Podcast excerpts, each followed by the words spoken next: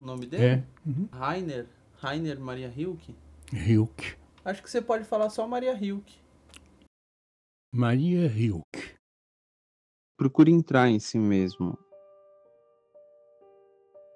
Investigue o motivo que o manda escrever. Examine se estende suas raízes pelos recantos mais profundos de sua alma. Confesse a si mesmo. Morreria se lhe fosse verdade escrever? E isto acima de tudo. Pergunte a si mesmo na hora mais tranquila de sua noite. Sou mesmo forçado a escrever? Escave dentro de si uma resposta profunda. Se for afirmativa, se puder contestar aquela pergunta severa por um forte e simples sou, Sou.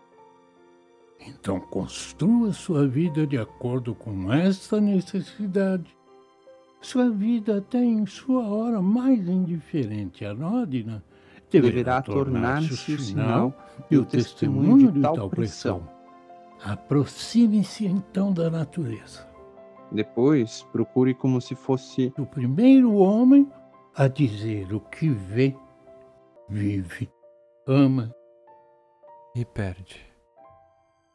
e perde.